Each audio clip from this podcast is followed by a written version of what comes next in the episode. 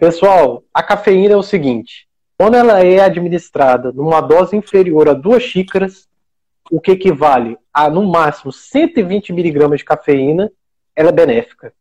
Estamos falando do café coado, porque o café expresso tem muito mais cafeína, né? Ela ajuda, inclusive, a diminuir a dor de cabeça no momento em que você está tendo a dor. Por esse motivo que o Doril é, ele faz sucesso.